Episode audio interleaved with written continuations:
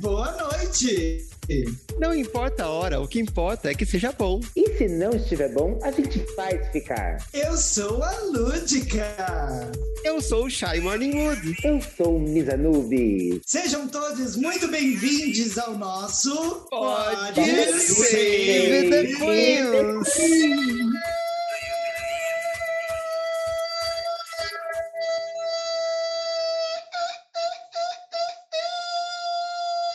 Essa ambulância já é para entrar no clima do episódio, é isso?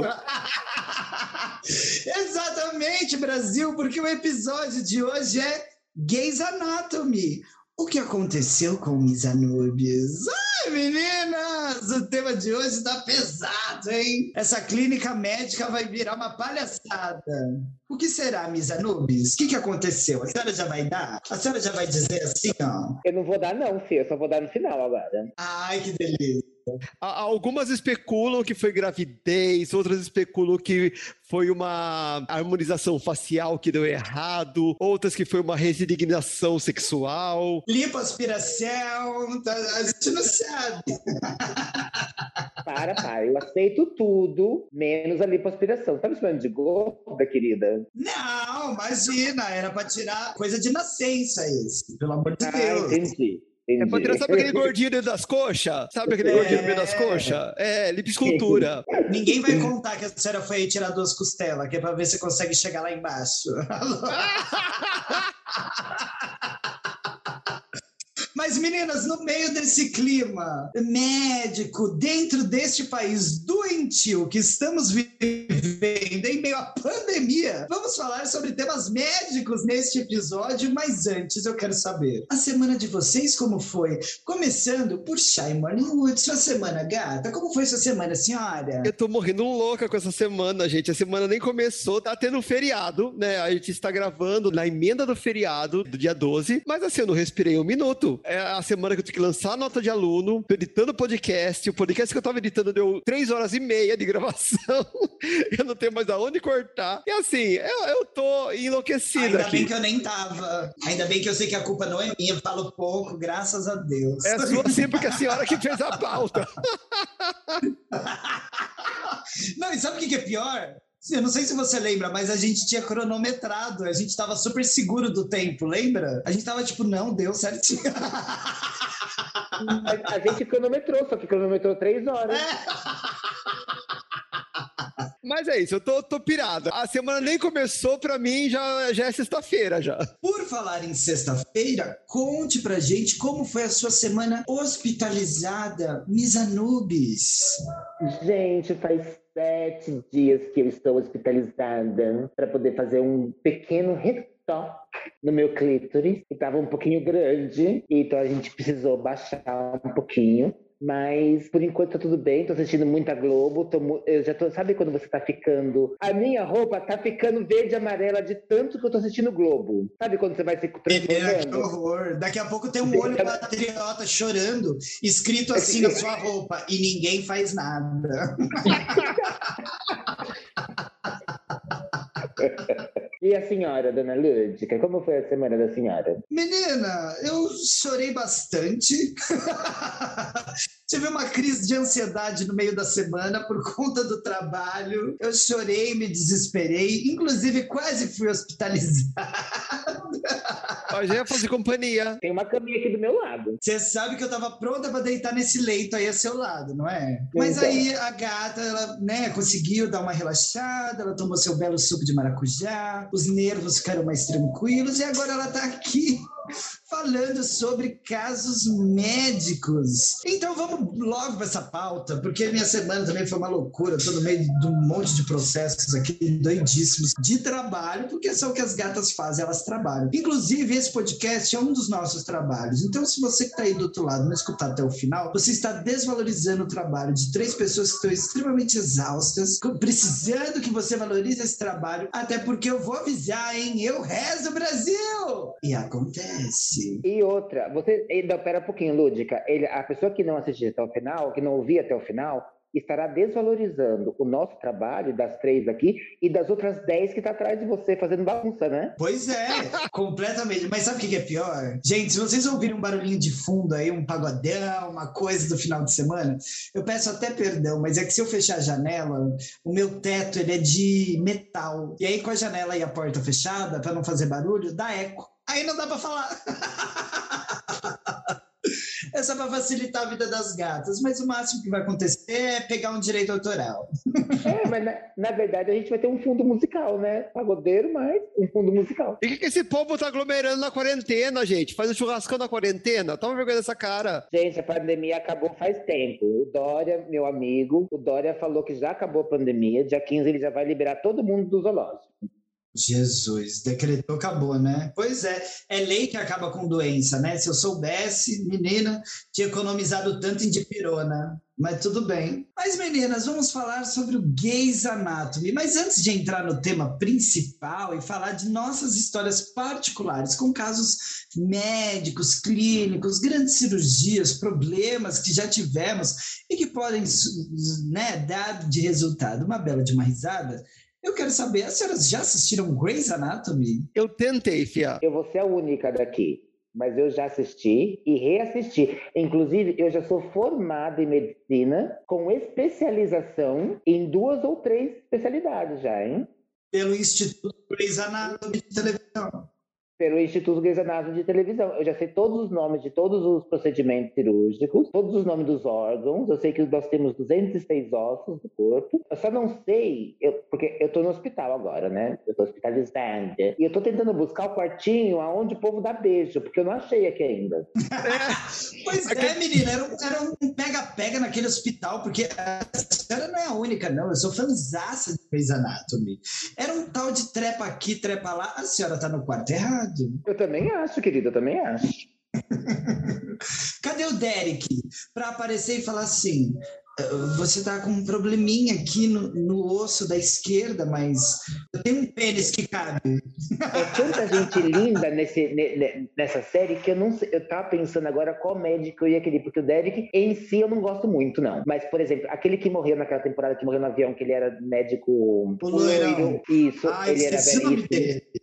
Ele, ele era o médico do cirurgião plástico. Depois tinha o filho da, da Catherine Ford também, é, o é Avery. Nossa, o Avery. O que é aquele olho, gente? O que é aquele olho?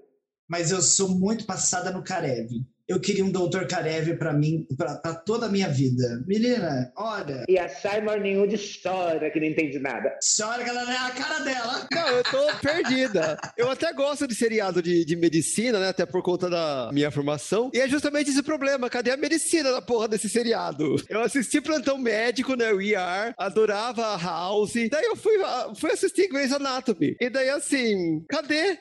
Mas você é muito realista. Grey's Anatomy é uma série é uma série médica assim mais Harry Potter, Senhor dos Anéis. É uma, é uma novela, coisa mais fantasiosa. Né, gente? É, é uma, novela. é uma novela. É uma novelona. Mas acho que o problema foi justamente esse. Sabe aquela coisa quando você vai assistir algo achando que é uma coisa e você se decepciona porque não é aquilo que você achava? Talvez se eu tivesse ido assistir Grey's Anatomy com essa perspectiva de que é uma novela, vai ser é romance e não um seriado de hospital, talvez eu tivesse encarado de outro jeito. É que eu fui desavisada. É dramalhãozaço, é dramalhãozaço. Inclusive, agora que a senhora sabe, eu indico, veja de novo. Mas eu acho que a Shai, a Shai não vai gostar. Não é do gosto da Shai. Uma Gente, mas o episódio do tiroteio no hospital, como que alguém não gosta daquilo? Eu chorei horrores. E o episódio, e, e o primeiro episódio que elas gravaram cantando, você lembra? Esse episódio eu assisti a parte e eu amei o musical. É o acidente da Kali? É o acidente da Kali, não é? É, é. Menina, é como eu chorei nesse episódio, como eu chorei nesse episódio, meu Deus. Graças a Deus ela não morreu. Um spoiler aqui, mas assim spoiler depois de cinco anos. É, não, muito mais, dez anos já, mais de dez anos já. Então, assim, né, não é nem spoiler se você que está ouvindo não conhece, um beijo. Mas, meninas, no Grey's Anatomy, as histórias são muito fictícias, né? Apesar delas formarem grandes doutoras, como Miss É muito fictícia. Aliás, eu ia até seguir a pauta, mas eu quero saber, Miss Anubis, a senhora já chupou alguém Ai, o pior que já, louca! Ai, gente. Espera, a gente vai ter que, a gente vai ter que fazer uma volta ao mundo aqui. Mas como paciente. Ou como doutora fake? Como, como... É que assim, Lúdica, tem uma parte da minha história que a senhora não conhece. E a dona Chay, sim. Mas é isso que eu quero saber exatamente agora. Conta para mim, para os nossos ouvintes. Quando eu era menininha, mais ou menos em 1530. Mas beba!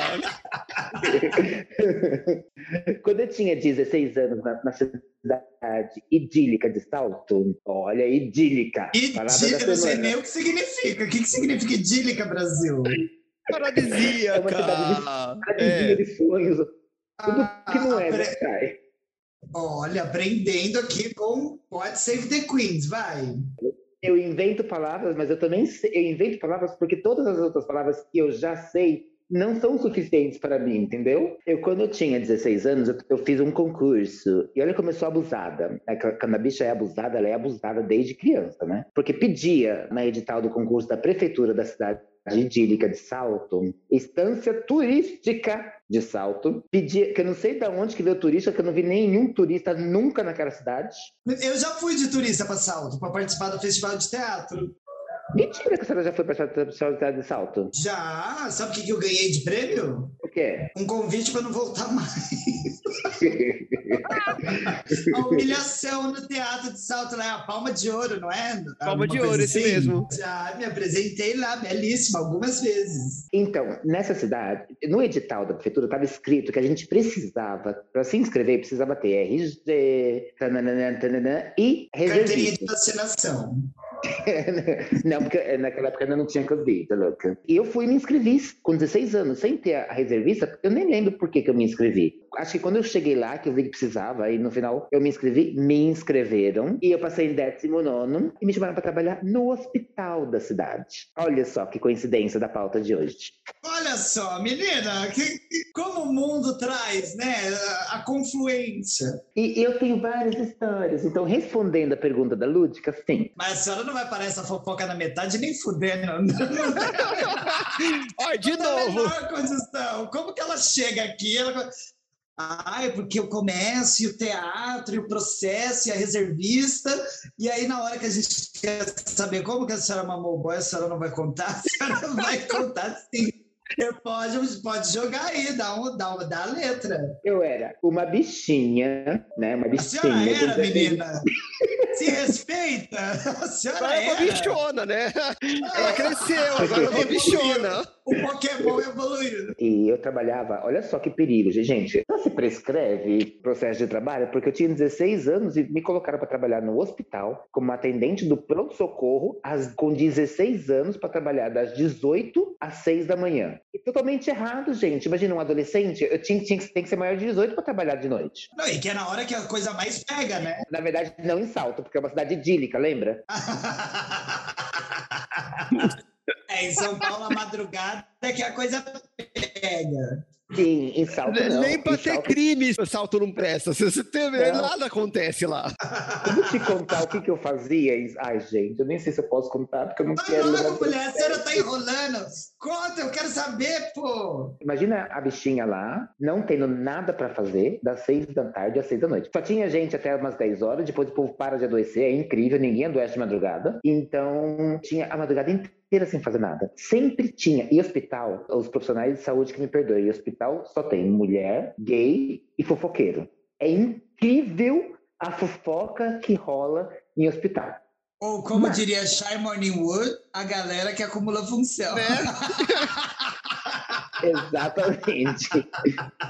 Então, teve, olha só, o que, que eu fazia? Eu atendia as pessoas com meu bom humor original e com algumas pessoas com mais humor, para poder jogar os meus charminhos. E no final, assim, das contas, sempre acontecia de a pessoa ficar esperando, o paciente ser atendido e demorava horas, porque só tinha um médico, ele estava dormindo. Então, teve vários casos, um deles um bombeiro que veio que ficava a noite inteira lá e olha pra cá, e olha pra cá, e olha pra cá, e olha pra cá, pá, banheiro. Ai, mas, mas conta, conta que eu tô curiosa. Como que é? É igual o banheirão de hoje em dia? Não que eu conheça, mas é igual um banheirão que você vai e, e tipo, é só o olharzinho ou não? Rola um. Depois de um tempo falam, e aí, tudo bem? Como é que tá? Ai, tô ótimo, e você?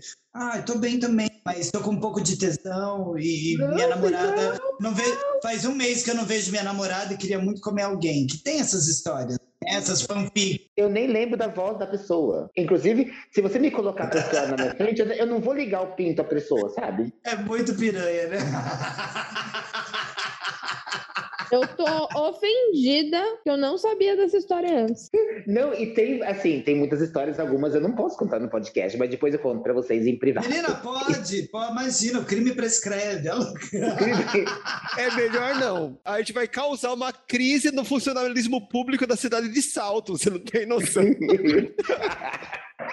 Não, mas te- teve assim, tinha um cara que ele, ele veio trazer a irmã dele, ele era lindo, era um índio, inclusive esse daí teve dois episódios, e a Chay sabe dos dois. Ele adoecia a irmã só pra poder ir ver a Miss Anubis. É, deixava a menina debaixo do chuveiro queimando pra chegar com ela e falar: tá com febre, gente, pelo amor de Deus.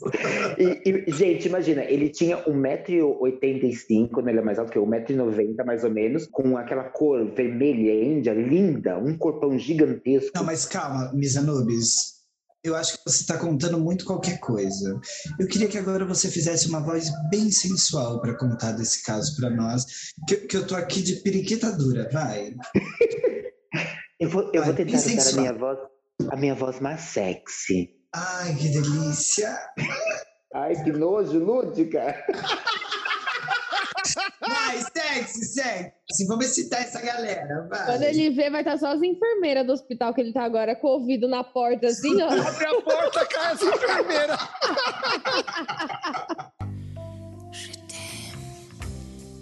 Aí ele veio entregar a sua irmã e a sua irmã ficou internada. E o rapaz, lindo de morrer, teve que ir embora. Na saída, depois de muitas olhadas e trocadas de olhadas. E, gente, agora uma parte da voz sexy. Você só olha pra mim que eu era uma bichona. Se eu tava olhando, o cara sabia o que eu queria, né? Não tinha outra explicação. E nessa época, eu era a rainha do bairro em Salto. Ela é muito escrachada pra ser sexy, né? Ela não consegue.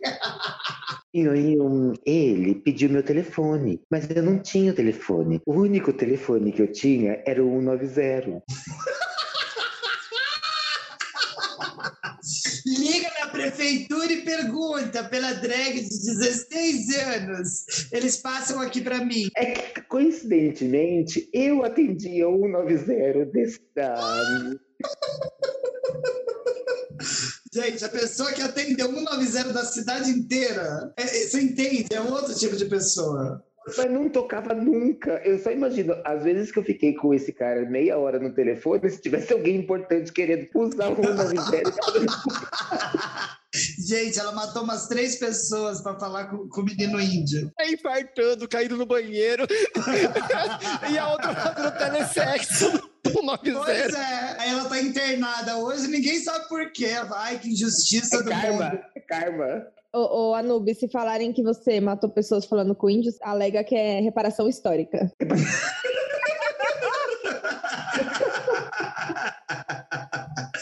E eu fiz mais coisas de reparação histórica. E eu vou ter que contar. Eu vou ter que contar. Ele, Ela ele reparou. tentou voltar com os pau-brasil, amigo, não é assim!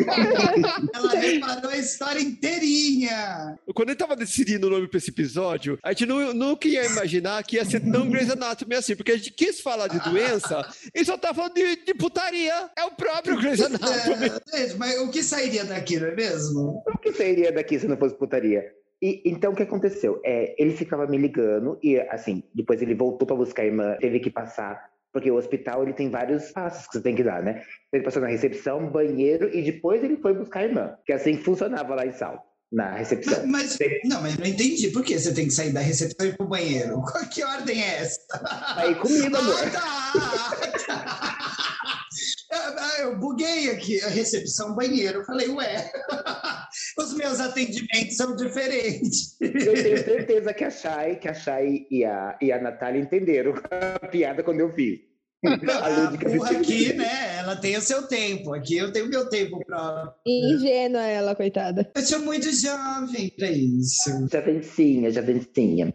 E depois disso, a gente já fazia show, inclusive, e a Chay vai lembrar desse dia. Era um sábado à noite. Salto é uma cidade que ela tem, tipo, uma avenidona do começo ao fim. Lógico que tem outros extremos, mas é, um deles é uma avenidona que vai lá do, lá do norte até o sul, atravessa o rio e tem um- umas, tinha uns bairros que era novo na época, que chamava São Pedro e São José. Como que era, Chay? São Pedro e São Paulo, não era? São Pedro e São Paulo, isso. E o caminho de lá de cima até lá embaixo era tipo, era muito comprido, era tipo uns três, A pernada. era a pernada. Era nove horas da noite e eu fui descendo, convencendo esse rapaz a fazer uma rapidinha em algum lugar. Durante, acho que como foi, mas acho que uma hora e meia, descendo a, a cidade inteira até chegar no meio do mato, em São Pedro e São Paulo, para depois ir correndo para casa da Chay para poder ir para Campinas fazer show. A senhora lembra desse, desse episódio, Chay? Le... Oxe, que não! Essa é a primeira coisa que você contou quando chegou no carro. E, e, claro, assim, gente, eu era rainha do bairro em Salto. Não adianta, não adianta, todo mundo já sabe, eu era rainha do bairro. Eu levava as pessoas na lábia. Ele não queria nada nesse dia. Terminou fazendo hum, piruetas e cambrês e saltos e grand GT, entendeu? Porque eu era belíssima, querida. Ma- Mas, enfim, mulheres, as senhoras estão pervertendo a pauta dessa garota aqui, porque eu quero saber, agora que a gente ouviu todos os casos sexuais, ou melhor, 1% dos casos sexuais de Misa dentro do hospital, quando era apenas uma pequena divindade egípcia, eu quero saber de Shai Morningwood. Shai Morningwood, você tem algum caso, não necessariamente sexual, mas um caso de hospital assim inusitado para contar para nós? Olha, inusitado, não, mas eu tenho um caso de erro médico, talvez. Poxa, inusitado. É o SUS, né, gente? Sempre tem alguma coisa. Não O tem pior que como. nem foi no SUS. Foi na época que eu tinha plano de saúde e foi no, no hospital até que bom, assim, não vou falar, é óbvio. Mas estava eu internado com uma infecção uri- urinária decorrente de uma pedra no rim que ficou lá encalacrada. E daí teve um. Acho que no terceiro ou quarto dia, eu não sei que merda que o enfermeiro colocou no meu soro, que aquilo começou a queimar a minha veia, e eu comecei a ficar vermelho, que nem uma pimenta. E daí, pra lavar aquilo depois, acho que eu fiquei uns 10 minutos com a veia queimando, porque eles tiveram que trocar um negócio rápido, daí eles colocaram um negócio só com soro, e daí eu tive que ficar um dia sem tomar nenhum remédio pra poder liberar isso e depois voltar com a medicação normal. É alergia. Nossa senhora. Então, mas aí que tá. Foi bem no meio do tratamento. Eu ia ficar uma semana hospitalizado por conta dessa infecção urinária e tal. Foi o primeiro dia tomando a medicação normal, o segundo dia normal, o terceiro dia normal. No quarto dia, assim que eu recebi a medicação, me deu essa reação, assim. E foi praticamente instantânea. O enfermeiro colocou o negócio no soro, foi ele sair, fechar a porta e comecei a sentir a coisa queimando. E começou a ficar vermelho, assim. Eu, eu achei que eu ia morrer. Não, mas sabe o que, que é isso? É, é erro médico mesmo, mas é tipo aquela pessoa que fala assim: ah, acabou de pirona, eu vou pôr paracetamol, que é como se fosse a mesma coisa, mas dá reação dependendo da pessoa. Então, eu acho que foi o contrário, porque eu sou alérgico à dipirona. E isso estava no meu Mentira! prontuário. Eu sou Ex- alérgico a paracetamol. Olha! a- Ah, eu sou Ela alérgico tem a verdade. pirona. amiga da alergia. Eu sou alérgica a Plasil, me aceitem no grupinho. Oba! pode entrar, eu não posso com paracetamol, que é daqui pro, pro necrotério. Eu também. Pla- Plasil eu descobri assim, num choque anafilático. Caraca, é horrível. Eu nunca lembrei de ter um choque, porque essa alergia minha de dipirona foi descoberta quando eu era, eu era muito criança. Eu fiz uma extração das amígdalas quando eu tinha de 7 para 8 anos. E foi nessa extração das amígdalas que descobriram que eu era alérgico à dipirona, quando eu ainda estava tratando a inflamação, não foi nem na época da cirurgia. Então já tinha sido descoberta essa minha alergia e já estava no meu prontuário desde que eu cheguei. A primeira coisa que eu falo quando eu chego no hospital é: olha, sou alérgico a dipirona e trilalax. É, Eu também. Mas sempre tem um filho da puta que não presta atenção, né? E depois de quatro dias, certeza que me botaram ou algum remédio que eu, que eu era alérgico, eu não sei ainda. E até agora eu não descobri que não, não- não me falaram o que foi. Ou foi uma dipirona que me deram errado. E não te falaram o que aconteceu? Lógico, você acha que eles falam? É, Eles Não não, falaram falam, nada. eles não aconteceu nada. Ainda mais hospital particular. Se eles falaram que aconteceu alguma coisa, se der merda depois, eles têm que assumir. É, pra Tá, eles não tá aí. Prevent Senior que não deixa a gente mentir, né? É, você é doida, imagina. Pra eles nada acontece, nu- nunca. Eu tô passada como as senhoras são frágeis, gente. Passada. Eu não tenho nenhuma alergia, nenhuma alergia a nada. Nada. Assim, agora depois de velha a gente pega alergia a pólen, aí ataca rinite, essas palhaçadas todas, né? Mas assim, alergia, alergia não tem. Só que eu sou daquela época que os médicos, com qualquer gripezinha, metia bezetacil. Você lembra disso, Chay? Ah, tomei várias. É, Era é que você ficava muito tempo dentro das naus, né? Era um período longo, e você não tinha muita medicação, acabava Paca. a comida. Era uma outra época. Gente, de Portugal aqui, dois meses. Agora foi eu que fiquei pensando, nau, o que, que é nau? Até vir nau e saber o que, ah, que era. Ah, tá vendo? Acontece, acontece. Acabaram de descobrir a penicilina, né? Tá, era novidade. era muito caro, né? O Leonardo da Vinci ainda estava fazendo os primeiros esboços do corpo humano, secando, era não, mas era isso, era igual hoje, você vai, é, tudo é virose. Naquela época era tudo tão apresentacil. E aquilo doía, doía pra um caralho, gente. Claro, porque assim, hoje em dia eles diluem a bezetacil em soro, mas antes era diluído em um líquidozinho que era, era aquoso, meio oleoso, ou seja, aquilo doía para entrar que vocês não têm noção. E outra, eu tinha um princípio de pneumonia e eles me deram 14 dias tomando bezetacil duas vezes por dia. Eu tenho uma história quase igual. Eu tenho uma história quase igual. Você tomou na perna.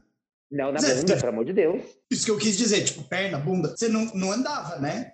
Não andava. Só que no final dos 14 dias eu já tava já, bem, match. Igual quando a gente, quando eu conheço alguém e levo pro banheiro. É bom que a senhora ficou um ano sem gripar, né? Porque. Fiquei protegidíssimo. Mas aí o que, que eu fiz? Eu comecei a pegar raiva de penicilina. Porque assim, sempre era penicilina. E quando eu trabalhava no hospital, eu tava com uma gripe muito forte. E o médico falou assim: olha, você vai ter que tomar bezetacil. Eu falei assim: eu sou alérgico a bezetacil. Ela inventou alergia. Ela inventou uma alergia. Ia, ia, mas você não tem ideia de como o destino foi cruel comigo. Porque você não sabe como que é o teste de alergia da bezetacil. Porque o médico, olhando para minha cara, ele não acreditou. Então ele falou para a enfermeira: vamos fazer um teste de bezetacil nele? Então o teste da bezetacil é: você pega a própria bezetacil, levanta a pele do braço e aplica subcutâneo. E, e, deixa lá um tempinho. Só que fica aquele calombo daquele negócio doído, que nem os infernos, que era muito, era muito melhor eu ter tomado na bunda diretamente. Eu tomei o teste e a bezetacil na bunda. Tá vendo, meninas? Não mintam. Comigo aconteceu uma história de erro médico também, há, há uns 3, 4, 5 anos atrás. Eu tive uma alergia no birulirus. Só que eu, uma pessoa muito cuidadosa, né? Olhei aquilo lá, falei assim, ué, o que, que é isso? Um negócio estranho, vamos ao médico. Eu fui num hospital que era do público, né? Só que era um hospital de. Eu prefiro não dar nomes, mas era um hospital que tinha. Quem atendia a gente mesmo eram alunos de medicina que estavam no último ano. E aí tem aquela supervisão. É hospital escola que eles falam, né? Então, fui num desse para infectologia, porque eu falei assim: meu Deus, vai, vai cair o periquito. Aí cheguei lá, ele olhou para mim, a primeira coisa que ele fez, nossa, eu achei tão irresponsável. Não dá nem para fazer piada, porque você para pra pensar, é por isso que, né, um beijo prevente sênior, entre outras questões. Ele olhou para mim e falou assim: olha, você está com sífilis, e assim, geralmente quando você. Mas sem fazer exame de sangue? Nada. Ele olhou e falou assim: ó, isso aqui é sífilis, e aí geralmente quando a pessoa pega sífilis, já vem com AIDS junto, então você já começa a se preparar. Juro por Deus, ele me botou um negócio, eu falei, fudeu. Aí eu já fui falar com meu marido, eu falei assim, eu tô com sífilis, mas como que eu tô com sífilis? Você tá também, você tem que fazer exame. Enfim, ele fez um inferno na minha vida. Só que no SUS, nessa época, levava 45 dias para sair o resultado dos exames de sangue para DST. E eu fiz todos. Só que ele falou assim: como eu já sei o que é, e aí tinha um, tinha um médico do lado dele, tá? Como eu já sei o que é, é o seguinte: você vai tomar um mês de bezetacil, toda segunda-feira, duas doses, uma em cada perna, porque aí a gente já cura isso, e aí o que vier depois a gente vê depois. Já falando assim, acabou para você, gato. Eu entrei em pânico, eu tive crises nervosas de, de tudo que você pode imaginar, e eu não consegui entender. Isso deu briga no meu relacionamento. Gente, foi um absurdo. E, tipo, né, eu, confiei no médico. Depois passaram 45 dias, eu já tava um mês sem andar, porque a cada vez que eles aplicavam em cada perna, eu ficava pelo menos quatro dias sem conseguir mexer a perna. Quando voltava a mexer, já tomava mais uma. Então, cada semana que passava era pior. Aí eu tomei oito, tomei um mês. 15 dias depois que acabou o tratamento, saiu o resultado de todos os exames. Eu nunca tive absolutamente nada disso. De repente era uma reação alérgica, alguma coisa É, ali, né? E, e, assim, fiz ódio. depois de fazer bilhões de exames para falar assim, ah, mas se não é isso, é o quê? Até hoje ninguém sabe o que, que foi. Eu só sei Nossa, que. devia ser uma era- candidíase e você tratou como, como um... Nem sei. Não, eu sei que assim, não era absolutamente nada. Tudo que eu fiz teste, eu acho que eu só não fiz teste para. Eu não vou nem falar para não parecer escroto, mas eu só não fiz teste para coisas muito ruins, assim. Tipo, né? Pegou, morreu. Porque de resto, eu fiz tudo que é teste, exame que você pode imaginar, e nunca foi nada. E o cara me fez tomar Faz um mês de isso? assim. Uns quatro, uns quatro anos. Lúdica, tá tudo errado nesse atendimento, hein? Tudo errado, assim, ó. Desde o tempo de exames para poder fazer, para ficar pronto, nenhum exame dura 45 dias mais. E isso eu tô falando já desde uns 10, 15 anos atrás. Ele fez tudo errado com você. Nenhum exame dura mais. O máximo de exame que dura é os exames que são feitos com bactérias que tem que fazer a cultura. Mas o resto é tudo feito no máximo num período de 15 dias. Inclusive, a falta de tato desse médico é tipo de processar, sabia? Mas é o que mais me irrita na medicina. Vou dar um outro relato agora e falar rapidinho, mas assim, eu tenho enxaqueca. E aí eu passei um período que eu ficava, eu tava assim, há mais de um ano com dores de cabeça todos os dias, o dia inteiro, sem ter pausa. E eu não conseguia me concentrar em nada, não conseguia ficar bem, porque minha cabeça doía direto. E aí eu não tinha convênio ainda, era só SUS e tal. Até que um dia eu resolvi e falei assim: não, não dá para esperar um ano para ter uma consulta no SUS, eu preciso resolver isso agora, eu não aguento mais. Fui lá, trabalhei, juntei as moedinhas da gata, deram ali um, um cachê pra drag e ela foi lá no, no médico. Fui na neurologista, contei tudo que eu tava passando e falei assim: olha, primeiro queria saber se tem já alguma coisa que a gente pode imaginar, mas queria que você me desse guia para fazer alguns exames, porque eu quero descobrir o porquê que eu tenho tanta dor de cabeça. Não é normal uma pessoa passar um ano com dor de cabeça todo dia. Ela olhou para mim e falou assim: que eu tinha que ir pra igreja, rezar e ser positivo que ia passar. Falou assim. Você é uma pessoa ansiosa e aí você tá com muita negatividade, então você precisa ir à igreja. Você já procurou Deus? Eu falei assim: Oi? Ela falou assim: Você já procurou Deus? Porque você precisa ir na igreja rezar, que a sua dor de cabeça vai passar. Eu falei assim: Você tá de brincadeira comigo que eu paguei 350 reais para vir numa neurologista, uma ci... eu vim numa cientista para você me mandar para religião? Vocês soubessem o escarcel que eu dei naquela clínica nesse dia, e eu falei assim: Eu quero meu dinheiro de volta agora, agora. E devolveram, que eles não são, eu não sou nenhum tipo de palhaça, que eu não ia sair de lá sem isso. Mas assim, gente, eu tô arrependida de não ter denunciado essa filha da puta, porque, olha, eu já passei por cada coisa em hospital que as senhoras não têm noção. Não, certeza que essa médica hoje receita kit Covid. Com Certeza. certeza. E, e cura gay. E ela trabalha na Prevent Senior, certeza que ela trabalha na Prevent Senior.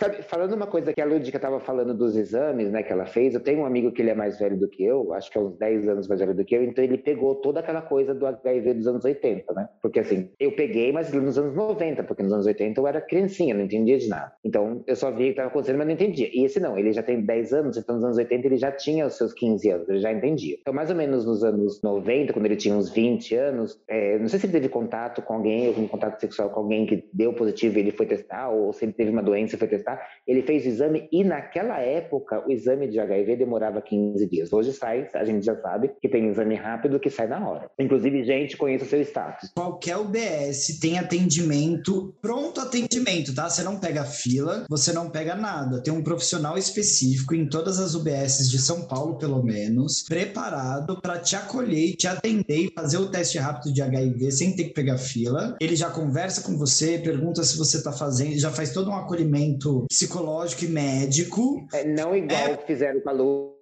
Pelo contrário. E, e eu sei exatamente o que eu precisei passar por isso, exatamente por causa desse médico irresponsável, né?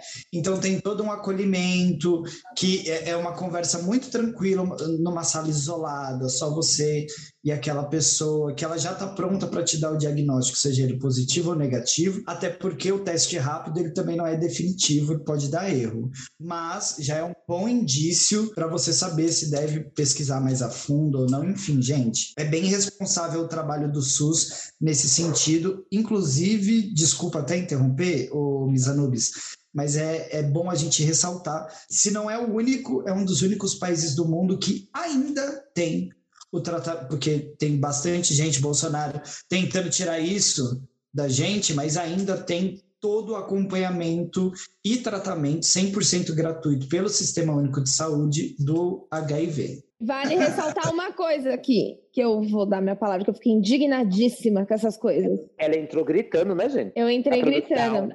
Porque eu fico revoltada e eu acho que médicos têm que ter mais empatia com as pessoas, né? Porque vocês lidam com isso todos os dias, que a gente lida com isso todos os dias e é com a gente. Parem de dar notícia de AIDS como se fosse sentença de morte. Não é, entendeu? Isso não é mais. Passa as notícias direito para as pessoas, sabe? Explica para as pessoas, porque nem todo mundo recebe da mesma forma. Tipo, eu já tive um problema no colo do útero que eu cheguei a médica e falou assim: ah, é um câncer, vai ser um câncer. Tá aí, de boa. É, aí eu, tipo, não é, é meu corpo, eu, né? É, aí eu falei pra ela, eu falei, beleza, e aí? O que, que eu faço com isso? O que, que eu faço com essa informação, sabe? Tem, tem algo pra eu fazer? Ela, não, nada, só esperar. Esperar pra, pra, pra, morrer? Tipo, como assim? É, e aí, eu sou toda cheia de nódulo, né? E aí, o, os meus nódulos no seio até então não sabia o que que era, tinha acabado de descobrir, fazer os exames. Eu perguntei pra ela, eu falei, tá, e o que que é isso? Ela falou assim, ah, uma coisa do seu próprio organismo, né? Não, não tem problema. Eu falei, mas por que que dá isso? Ela falou, ela falou assim, não sei, quando você descobrir, você me conta para eu ficar rica. E sensibilidade. Nossa, que lindo. Gente, mas eu concordo. O maior problema é essa insensibilidade, porque a pessoa que está indo atrás de, de descobrir alguma coisa, ou de resolver um problema, ou até mesmo com uma doença diagnosticada, ela está indo atrás de acolhimento. Ela está indo atrás de alguém que olhe para ela e fale, vai estar tá tudo bem. Ou mesmo que não vá ficar tudo bem, ela está esperando que alguém diga isso de forma respeitosa e carinhosa para ela. Não que olhe para você e faça uma piada, manda você procurar Deus e fala assim: ah, me conta que, que quando você souber, eu vou ficar rica. Vai tomar no E assim, cu. são reações diferentes. Né? Pra mim, foi tipo, sua idiota, sabe? Então eu vou pra alguém que saiba, né, é nem questão de saber mais, mas que saiba falar com as pessoas de uma maneira que você não soube falar e minha vida segue. Em paralelo, meu avô, quando teve algumas questões lá e descobriu um problema no coração, eu estava com ele no, no, consultório, o médico falou assim para ele: Você acredita em Deus? Aí ele falou que não. Aí ele pegou e falou assim: Então acho bom você começar a acreditar, porque você está vivo por um milagre. Isso para ele derrubou ele. Ele acabou ali na hora. Destruiu ele na, naquele momento. E as pessoas recebem as informações de, de maneiras diferentes, né? Tipo... Uma resposta dessa é você olhar para a pessoa e falar assim: você está vivo por um milagre, daqui cinco minutos você não está mais aqui. Pesamos o clima, né? Mas é importante. Eu só quero dizer uma coisa. Vocês me interromperam três vezes. Agora eu tenho três coisas para falar. Então agora vocês vão aguentar. A senhora é boqueteira de emergência. A senhora espere a sua vez de falar. Que aqui a gente estava num assunto muito sério. Mas o meu assunto entendeu? é sério. A boqueteira do 90. É, a boqueteira do 90. Boqueteira do quê? olha, eu, eu não vi, gente. A boqueteira do 90.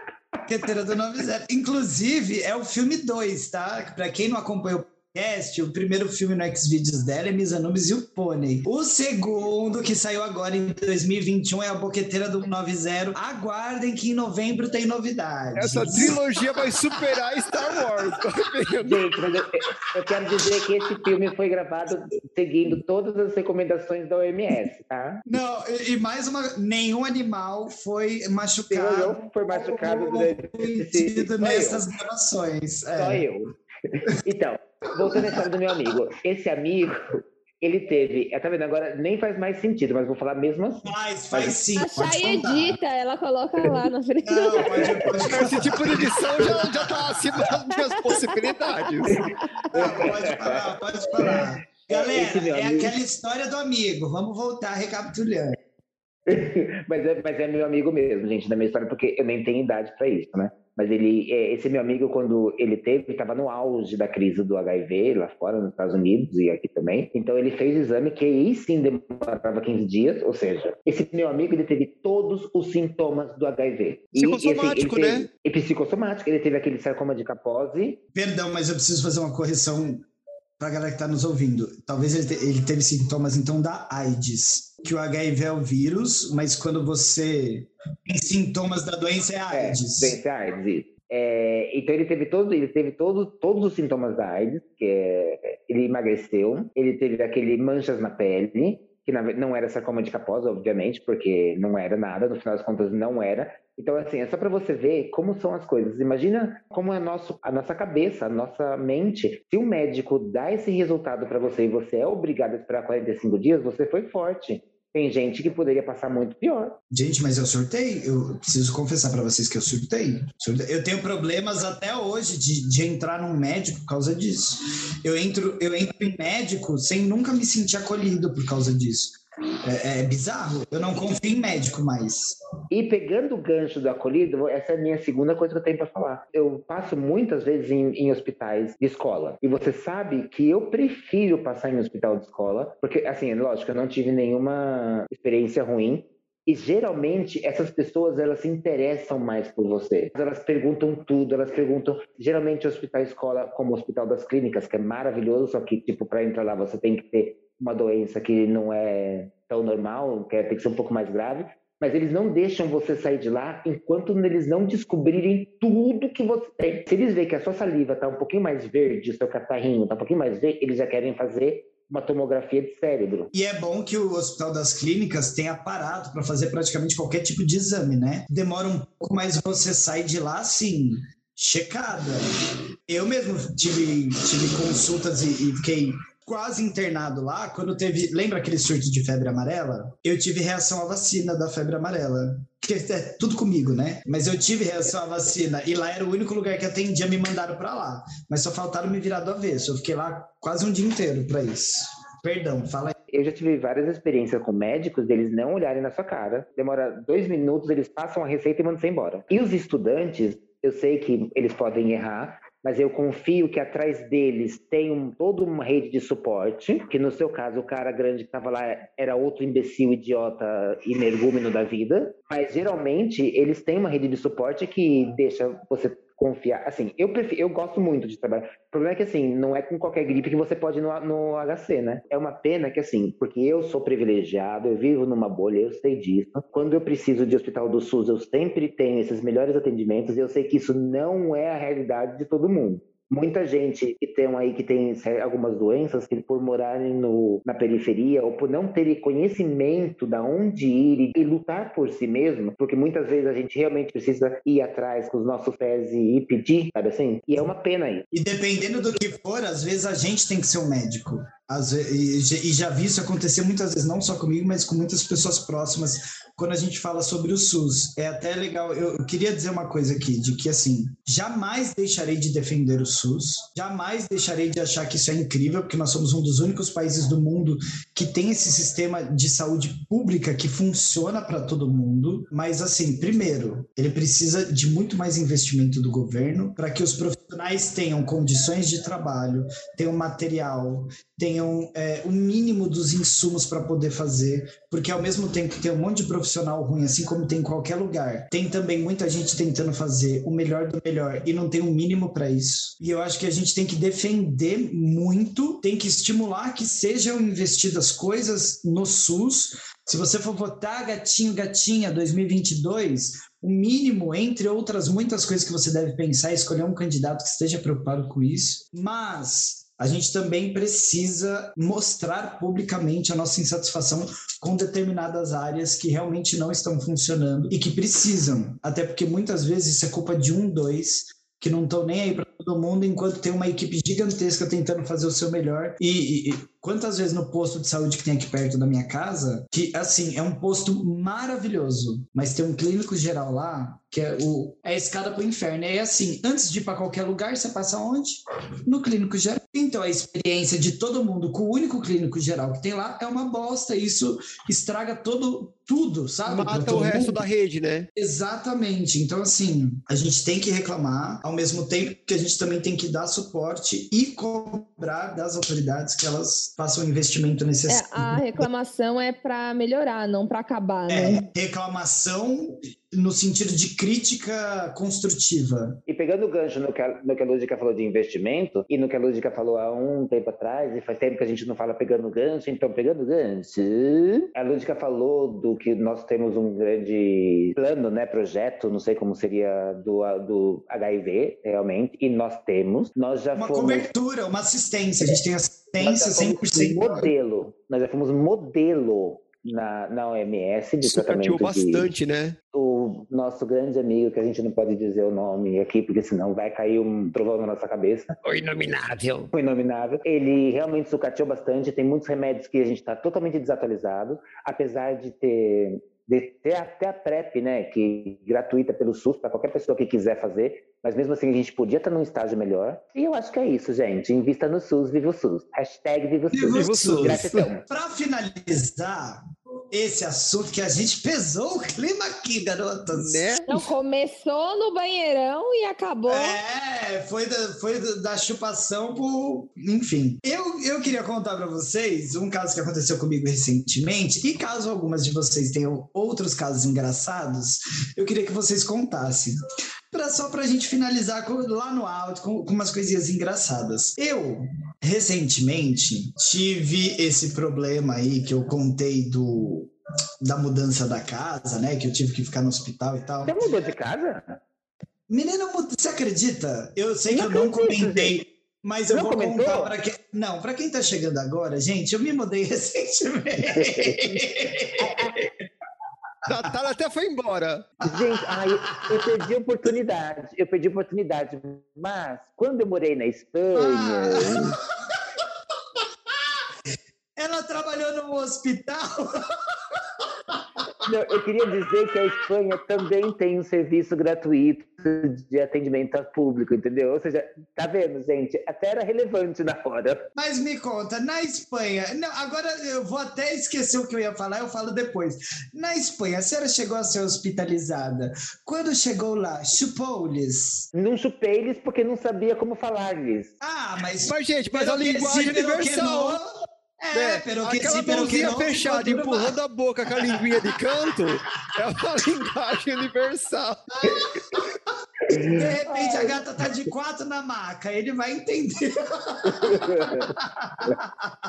Não, gente, infelizmente não no hospital. Mas eu tenho outras histórias para contar se a gente fizer um episódio relativo a futebol. Justo, não, mas eu tenho uma história engraçada. Antes da gente falar do futebol, já fica aí a pauta para a produção. Mas eu fui pro hospital tal. Hoje em dia eu tenho convênio, graças a Deus consigo pagar o que. Quer dizer, nem sei se é bom, mas enfim, ajuda um pouquinho, é um pouco mais rápido as coisas e tal. Mas aí eu tava lá passando mal por causa da história da reforma e o pó e tal. Aí me botaram lá num- numa maca pra tomar medicação, que eu ia ficar lá um tempo. Só que aí eu tava com calafrio, assim, me tremendo, né? E aí o cara falou assim: você gostaria, né, de um, de um cobertorzinho, uma coisinha? Eu falei, por favor, eu gostaria. Ele me deu. Só que aí, assim, eu tinha que tomar uma, medicação de, sei lá, 15 minutos. Só que como ele me deu o cobertorzinho, eu tentei me, me afofar ali na cadeira, era uma cadeira consideravelmente boa e tal. Eu meio que me cobri, eu me cobri meio que demais com o cobertor e fiquei lá tomando a medicação. Eu não sei se acharam que eu morri, jogaram um pano, se o que, que foi que eles pensaram. Eu sei que três horas depois eu acordei na mesma cadeira, com o soro ligado, já tinha acabado o soro há dias, mas três horas mesmo. E aí eu levantei, não, e o pior, eu levantei assim, tipo, nossa, gente. Aí eu olhei no celular e falei, meu Deus, eu tô aqui há três horas. E eu já tinha que ter retornado no médico depois da medicação, várias coisas. Aí eu chamei o enfermeiro e falei, moço, eu preciso tirar e tal. E o melhor, tinha trocado a equipe. Aí eles olharam pra mim e falaram assim, mas quem é você? Da onde veio? E eu ali deitada. Ela fez a Princesa Aurora, né? é, eu, eu ali, a fila gigantesca de pessoas para tomar soro e eu há três horas deitada, dormindo. A bela, a bela adormecida, com, com a agulha ligada lá. Gente, dormi como ninguém. Eu ainda tomei Buscopan, que dá sono. É o Buscopan que dá sono, não é? É o Brasil ou o Dramin que dá sono? Ah, não, então foi o Dramin. Eu tomei o Dramin. Mas eu tomei horrores de Dramin. Apaguei. E aí eu acordei três horas depois e o pessoal do hospital. Mas quem é você? Esqueceram de mim em versão hospital.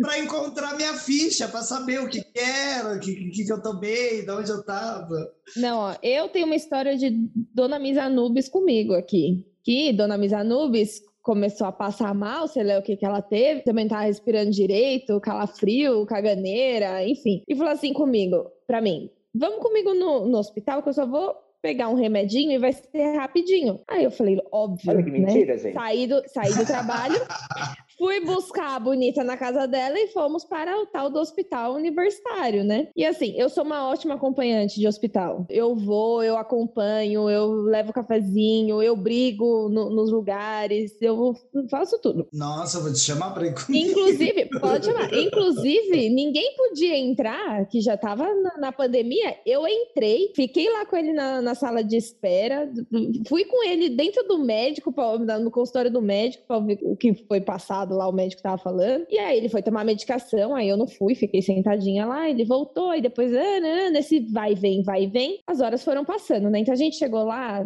10 horas da noite, enfim, saímos de lá às 7 horas da manhã, assim, já tava clareando o dia. E, e conta por que a gente saiu. Saiu porque eu falei pro médico, pelo amor de Deus, deixa eu sair. E aí, nessa, que ele veio e voltou para tomar uma outra medicação, que falou assim: agora vai ser rapidinho. Eu falei: não, tá de boa, né? Tava lá jogando meu Candy Crush, tranquilo. E daqui a pouco, uma hora, uma hora e meia.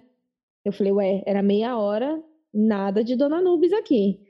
Já comecei a ficar aflita, já, meu radarzinho já aqui, ó. Mais um tempinho nada. Liguei e não atendeu. Falei, não, tudo bem, deve estar falando com o médico. Liguei de novo, não atendeu. Eu falei, não. Fui no segurança e falei assim, moço, meu amigo tá lá dentro e ele não tá me atendendo e o remédio era de meia hora, faz duas horas aqui. Ou o senhor vai ver o que aconteceu, ou chama alguém aí que eu quero saber o que aconteceu com ele. Aí ele falou assim: olha, pode entrar lá, tá tudo bem. Entra lá. E que eu acho que eu vi ele mesmo tá ali no, no, no cantinho, assim, pode ir lá. Aí você adentra uma ala, assim, né? Que aí já tinha uma galera tomando remédio, é. E aí eu fui assim, né? Cadê Dona Misa Nubes? Cadê Dona Misa Avistei Dona Misa Nubes. Derrubada na mesa, assim, ó, tombada, com os braços caídos pra fora, assim, tomando soro, a medicação já acabando. Na E ele-. Ela roncando num, num grau que foi assim que eu achei onde ela tava. Porque parecia assim um pug depois de correr uma maratona. Aí eu olhei assim e falei assim, ai, tá ali. Aí eu cheguei assim, fazendo um carinho, né? Aí parou de, de, de roncar e ficou assim, ó, o braço assim, uma blusa com a touca, todo torto, com, com os braços derrubados. Aí eu comecei a fazer um carinho, né? Tipo, Anubis, princesa, acorda, né? E nada. Aí veio uma enfermeira na minha direção. Aí eu falei assim, vou ser expulsa daqui, né? Ok, já tava me preparando. Aí ela, ah, né, o que, que foi? O que, que tá acontecendo? Eu falei, não, né, porque dormiu aí e não tá acordando, né? Aí ela falou assim, o que, que você é dele? Aí eu falei, irmã, sou, sou, irmã, sou da família. vendo a Somos semelhança? gêmeos. Somos tô aqui. gêmeos. Tô aqui, sou, sou irmã, irmã. Aí eu assim, e passando a mãozinha na cabeça, no bracinho, assim, tentando acordar. Aí ela, a enfermeira me vira e fica olhando assim. Aí ela vira e fala assim: Mas ele tá respirando mesmo? Eu não sabia dessa história. Meu Eu, Deus. eu, eu te contei depois que você acordou, mas você já tava passada. Aí na hora que ela falou assim: Mas ele tá respirando mesmo? Eu gelei. Eu, Lógico que tá!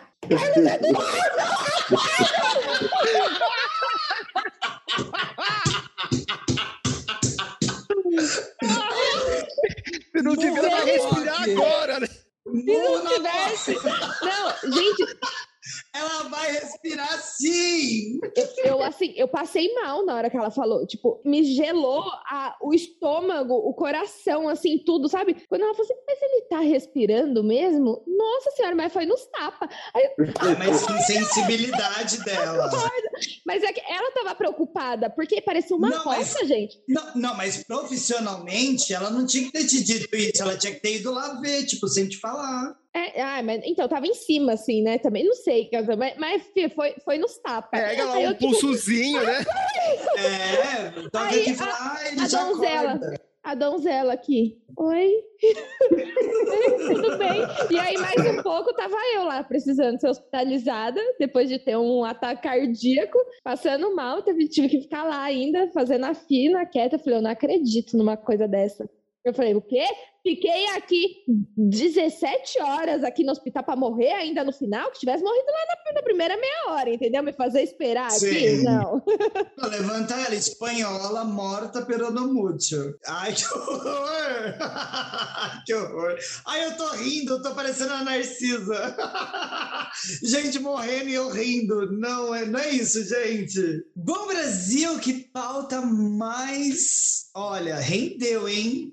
Eu acho que vem episódio 2 e 3 e 75 por aí. A hipocondríaca enquanto... chora, né, com esse episódio. Não é? Gente, mais uma vez, Lúdica é conhecida como a hipocondreg. Se você duvida, tem um vídeo no meu Instagram, arroba LGPedroso, vai lá conferir. Mas agora que eu fiz minha publis, precisamos saber o que aconteceu finalmente. Conte para nós. Misa a, a senhora está inter... A verdade verdadeira. A senhora está internada por quê, mulher? Por que, que a senhora desapareceu dos episódios? Uma coisa hospitalar? O que, que aconteceu? Gente, é assim. É, durante um certo tempo para cá, eu venho tendo algumas é como eu posso Não, dizer, para, para, para, para, para, para, para. Antes, a gente vai para o nosso Engole ou Cospe. E aí? Que me diz: engole ou cospe? E agora chegamos então no quadro Engole ou Cospe. Nesse quadro, para quem está chegando agora aqui no podcast, nós lemos algumas notícias atuais da última semana que passou e se nós gostamos da notícia, nós engolimos. Se nós não gostamos, nós cuspimos. E Óbvio que a gente explica por quê. Trazemos agora a nossa arauta das notícias. Eu já estou completamente perdida, porque, obviamente, vocês já perceberam que a gente grava tudo no mesmo dia. E eu já estou perdidíssima aqui. Não sei se a Natália tava, se ela não tava, se ela comentou, se ela não comentou. O que, que ela foi, comentou, gente? Ela até entregou uma passagem de Bisanubis no hospital, de quase morte. Ah, é verdade! De quase morte, não. De quase assassinato, porque ela quase me matou. Vamos deixar claro aí. Após ter colocado o nome de Misa Nubes no obituário do Estadão, vem ela aí, Natália! Quais as notícias? Olá de novo, que você tava aí, Olá né? De novo. Eu tô sempre por aqui, eu tô, tô sempre rondando, por aí, vagando. Por isso que ela é o fantasminha do nosso podcast, né? Quando você menos espera. Entendeu? Do nada, nada eu apareço dando a minha opinião que ninguém pediu. Do, do nada, tô aqui num quadro, tô num tom, comento, outro não comento. Uns eu nem venho, os outros eu faço janta enquanto acontece. Que vida que segue, né, querida? Vida que segue. Bom, hoje, hoje as notícias estão Tão, tão, tão, tão, tão. Vamos para a primeira aqui, né? O Jeffrey Boyer Chapman, que é o, ele era o jurado do Drag Racers Canadá, ele deu uma entrevistinha, né, e falou que saiu do, do da temporada lá do, do Canadá, é, acusando racismo dos dos produtores. Se sente, calma, volta. Tudo bom? Como é que ela vai? o nome da própria profissão, olha como ela está no estado. Tá difícil a coisa, né, Nath? Tá difícil, gente. Os protetores, os protetores de quem cuida de mim, Deus. ela não conseguiu falar. O nome disso é ato falho, Freud explica. que horror, gente, vocês são péssimos. Sejam mais. Voltando a notícia. Voltando aqui, voltando. Ele falou que saiu do reality acusando os produtores do show de racismo e que o fandom era tóxico e racista e que isso abalou profundamente. É, eu li a notícia e não é só isso, né? Não só os produtores foram racistas com ele, mas a produção, ela tinha esse hábito de aquelas coisas odiosas que vocês ouviam as pessoas falando na bancada, isso é, a produção ela programava, passava pelo ponto para que eles falassem, para que desse burburinho, para que desse reações, porque aquela coisa eles tentaram fazer o programa upar pelo hate. Só que aí que tá, né? Você tem que saber que terreno você tá pisando. Então quando você vai pra internet, num fandom que já é propenso ao hate, como o fandom do Drag Race, quando você ainda provoca isso, você tá pagando fogo com gasolina. Então ele fala que, inclusive, teve alguns assédios, porque, infelizmente, o racismo ele é universal. Sexual. Então, aparece um negro gostoso em algum lugar, ele vai ser o objeto sexual de desejo do fetiche do negão gostoso. E foi isso que aconteceu com ele no Drag Race. E daí você tem aquela coisa, né, do, do negro odiento, que foi a outra imagem que construíram em cima dele com aqueles comentários que a produção passava para ele. Tudo bem, talvez ele foi ingênuo de ter aceitado esse papel, ele não percebeu que esse papel estava sendo construído durante as gravações, só foi se tocar nisso depois, quando o episódio veio ao ar e essa coisa repercutiu. Então eu acho que assim, isso me fez repensar porque eu cheguei em algum momento falar, putz, por que tão belo e tão ordinário no, durante o, o, programa, né? Eu entrei nessa vibe também de não gostar dele. E agora eu acho que assim, eu tô repensando, então eu, eu vou segurar o cuspe na boca, não vou nem cuspir nem engolir o Jeffrey, mas eu vou cuspir na produção do programa, que não é a primeira vez que notícias dessa forma vazam por aí. Olha, eu vou aproveitar o gancho para seguir a relatora. Literalmente concordo 100% com o que Shai disse. E quando você estava comentando sobre a ingenuidade dele, eu acho que eu até entendo por quê, sabia? É, quem acompanha o Drag Race sabe que ele já participou de alguns episódios com a própria RuPaul no Drag Race original dos Estados Unidos. E obviamente que lá ele, ao contrário de ter sido sacaneado, ele virou um grande ícone, né? Virou até um sexy symbol do programa. Talvez por isso ele tenha sido escalado para atuar no Canadá. E aí, de repente, eu acho que ele não imaginou que a produção do programa no qual ele era ovacionado faria isso com ele, né? Eu acho que ele estava achando que estava tudo bem. De repente, ele não teve essa visão. Confesso que se fosse eu, teria caído no mesmo erro, se não dez vezes pior, conhecendo a gatinha aqui. Então, eu só concordo com a opinião da Chay, sem cuspir, sem engolir, mas cuspindo na produção e também no fandom. Nossa, tá difícil, né, esse fandom de Drag Race? Demais. Independente de qualquer coisa, nada justifica você ainda fazer uma crítica, como por exemplo, nós aqui, a gente tem o nosso grupinho, que a gente pega, se a gente tem uma opinião, a gente faz o quê? A gente vai lá e bota num podcast para 100 mil pessoas ouvir. Não, mentira. As, opini as opiniões que são pesadas mesmo, a gente vai lá e conversa no nosso particular. A gente não fica indo na conta do Instagram de ninguém, botando opinião, falando mal, xingando, mandando para isso, mandando para para aquilo, a não ser que seja da família Bolsonaro. Aí tá permitido. Mas de resto, não façam isso, Brasil. Mas nem desse que eu não quero dar ibope, né? Ah, é, também tem isso. Apaga o que eu disse. Não seja tão tóxico quanto a pessoa que você tá criticando. Simples assim. Eu vou confessar coisas agora. Eu nunca gostei dele, mesmo antes dele abrir a boca. Eu não gostava do jeito dele, sabe? Não sei se era um, um papel que ele tava desempenhando ali no. Ou se era o papel que fizeram ele desempenhar, não só como falas, mas mas com gestos também. Na verdade, isso é um consenso entre a gente. A gente nunca gostou do esquema de jurado do, do Drag Race do Canadá, né? Graças a Deus mudou, né? No nosso episódio do Drag Race, o Canadá ficou em último, não ficou? Eu acho que ficou. Eu acho que tudo desfavoreceu para criar essa aura de negatividade em torno dele, sabe? Mas também é aquilo que a Chay falou, é um pouco de ingenuidade, porque o programa já está na 13 terceira edição, na primeira edição de lá, ele sabia muito bem, ou se ele não sabia, ele devia saber onde ele estava se metendo. Se você se mete num programa onde o fandom é tóxico, que hoje em dia todos os fandoms são tóxicos, né? Mas ele entrou numa versão nova, na primeira temporada. Eu acho que ninguém espera que, que a produção vai te fuder. Lembra quando você estava falando da Xuxa, que, tipo, tem todo um pessoal pensando por trás? Eu acho que ele só confiou, sabe? Não, eu não tô falando da produção, eu tô falando dele se surpreender com um fandom tóxico. É, surpresa não é. Sim. E você entendeu? E, outra, e assim, é uma coisa que o da produção não tem desculpa. Eu já trabalhei no reality show, não sei se vocês sabem. E a gente sabe muito bem que as coisas são direcionadas a um certo tempo. A RuPaul mesmo fala, gente, que a melhor maneira de lidar com o fandom é não responder ou não olhar comentário. Ela já falou várias vezes isso, lembra? Reunião, né? Calorias vazias, né? Ela chama. É, então, tipo, eu acho que eu não vou cuspir e nem vou engolir, vou cuspir na produção e no fandom também. Que fique bem claro que essa produção não sou eu. Essa produção não é a Natália, mas é, é, eu acho que, mesmo não, não indo muito com a cara dele, eu me simpatizo com tudo que ele sofreu e é uma pena, né? Até porque ninguém sai acusando racismo aí do nada, né, gente? Vamos estar tá sendo honestos? Exatamente. E a gente não vai é, tirar o lugar de fala dele, nem querer supor o que ele passou ou não passou. Se ele falou, a gente acredita. A gente está sempre apoiando a vítima. Até porque a gente sabe muito bem o que acontece, né? Exemplos é o que não faltam. Pois é. Próxima notícia. Ó, oh, a gente falou junto, gente. Olha, menina! Sincronizadas. Né? Olha, elas pensaram até no delay.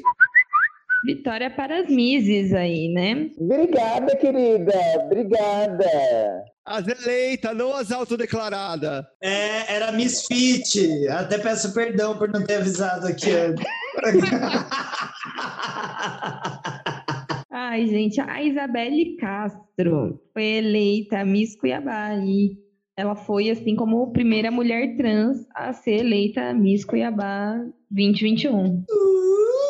Olha. As Misses trans arrasando. E o Centro-Oeste dando nome, né? Pode crer, porque a, a outra foi a Raica Vieira, né, que foi Miss Goiás, e agora nós temos a Miss Cuiabá, Isabelle Castro. 2021 tem solução, gente? Não é que tem? Parece que tem. Solução não tem, mas tem, tem coisas boas. Tem uma luz, uma semente. Tem uma luz no fim do túnel e não é um trem na Não, contramão. não tem.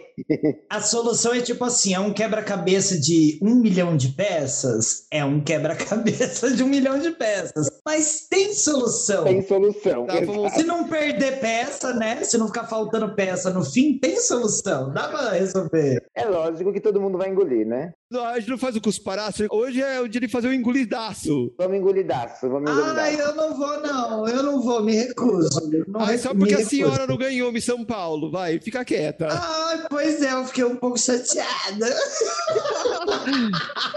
eu não aceito o segundo lugar. É porque pra Miss, você tem que ter traje de banho, traje típico, traje de noite. Ei, Ai, gente, que inferno. Minha vida é só isso agora.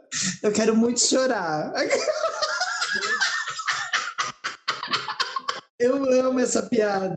Ô, Lúdica, o que que tá acontecendo com a Chay e com a Natália? Vocês perceberam que elas são muito perversas? Eu não tô entendendo. Eu acho que é inveja do nosso sucesso. Você percebeu? Elas estão usando algum óculos de read? Porque elas estão lendo a gente, vamos, que a biblioteca tá... Pretty is fundamental. Aqui, ó.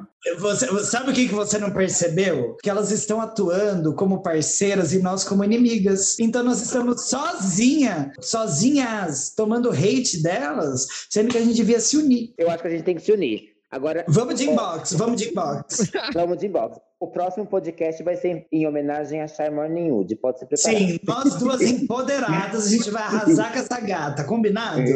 Combinado. Então fechou. Então tá engolido, né, Brasil? Engolidaço.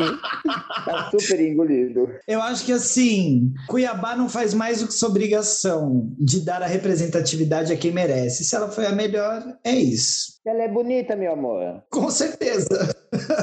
Com certeza a gata é gata. Próxima Próxima notícia. Uh!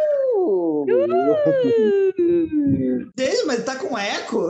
Ela, ela, tá, ela tá mesmo com medo, né, de eu, de eu roubar o lugar dela, coitada. Ela tá querendo roubar o seu por garantia, você percebeu, né? pra ter certeza, ela quer que você saia e fica ela nos dois. Não, nós somos um, um só. Somos uma só. A gente é uma alma gêmea. Gente, a próxima notícia, eu tô meio mixed feelings, viu? Falei inglês. Tô, tô pensando que é importante ser pra jogo, pra zoar vocês também, mas eu, tô- eu tô meio, não sei muito bem. Talvez, talvez provavelmente, Chay consiga explicar melhor aqui e a gente debater. É, eu, posso, eu posso explicar também. Eu posso Não, explicar. a senhora é professora de arte. É que não você vai sabe nada. dissertar sobre, vai ficar muitas horas. Eu quero algo mais. Mais uma. Ai, gente, mas Anubis, a gente não ia se unir, cara. A gente acabou de falar. Mas não foi eu que falei. Olha, se a gente tivesse na fazenda, mas Deus nunca vai nos dar essa desgraça, eu votava em você. Próxima notícia. O Billy Porter, sabe, do Pose, ele criticou o Harry Styles de vestido na Vogue, que ele disse que tipo, ele só precisou ser hétero e branco para poder aparecer na, na capa de revista e que ele lutou a vida inteira para isso, para chegar num lugar onde ele pudesse estar indo de vestido pro Oscar e que ele acredita que tipo a indústria da moda meio que engoliu ele, assim, sabe? Não aceitou como aceitou o Harry Styles. E tipo um ano depois ele ainda tá batendo na teclinha aí. Eu tenho dois pontos sobre isso. mas acho que também errado não tá. Se a gente para pra pensar, é assim: Billy Porter tem razão 100%, porque, obviamente, o homem branco, heterossexual, e por mais que isso pareça clichê, porque todo mundo vive repetindo, é a mais pura verdade, ele é muito mais bem aceito em, em qualquer esfera social. E, claro, a gay tá lá lutando, a trans tá lá lutando, a travesti tá lá lutando, a drag tá lá lutando, tá todo mundo batalhando, batalhando, batalhando, batalhando, batalhando, não tem visibilidade. Aí vem um homem ou mulher, dependendo do caso, branco, hétero, compra a causa, pá, todas as, as capas de revista. Então, realmente, a gente consegue enxergar que tem um preconceito institucional de toda a mídia, de maneira geral,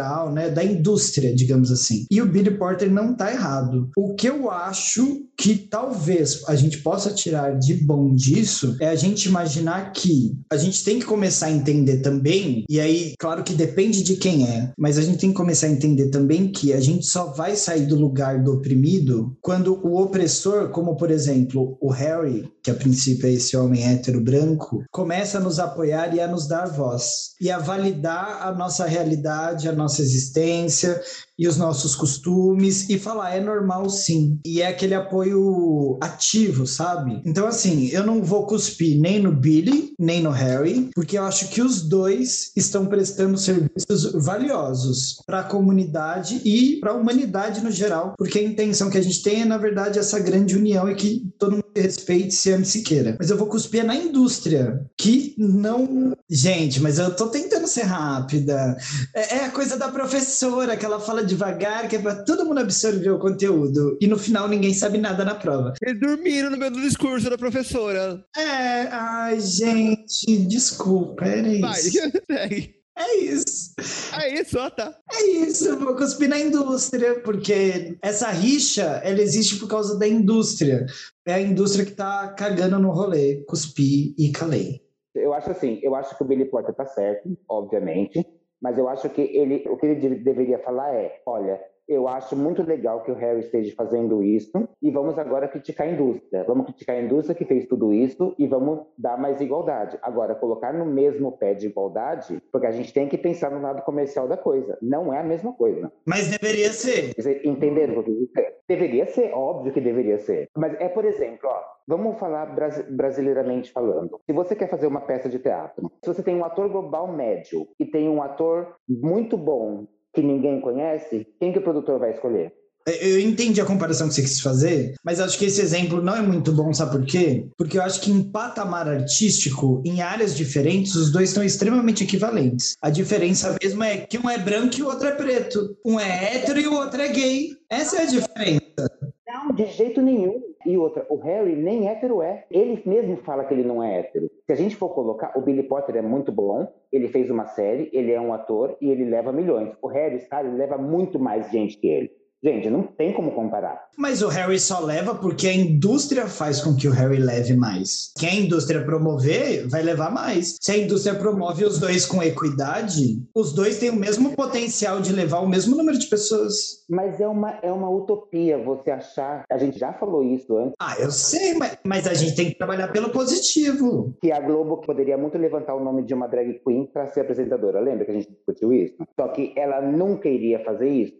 E a mesma coisa, o que que a Vogue fez? A Vogue pegou o cara, porque o, o Harry realmente leva milhões, o cara que estava lá, que está de vestido, e levou ele. Como vai levar o, o, Billy, o Billy Porter também em, em outra época? O que eu estou criticando, acho que tá todo mundo errado, a indústria e tudo mais, o que eu estou criticando é o jeito que o Billy Porter se posicionou, entendeu? Só isso. Eu acho que a manchete foi muito porca, porque Exato, lendo é a, a reportagem, o Billy Porter não criticou o Harry Styles. Ele criticou a escolha da Vogue de colocar um homem branco de vestido, ao invés de pegar alguém que realmente fez a coisa acontecer. Então, a crítica do Billy Porter não foi sobre o Harry Styles em si, mas a escolha que a Vogue fez. É, mas numa outra aqui eu tô, eu tô lendo e ele fala, tipo, ele comenta que o Harry Styles não se importa, ele só tá fazendo isso porque é a coisa certa pra se fazer. Ele critica ele também, critica os dois, na verdade. É que talvez ele conheça algo que a gente não conhece também sobre o Harry.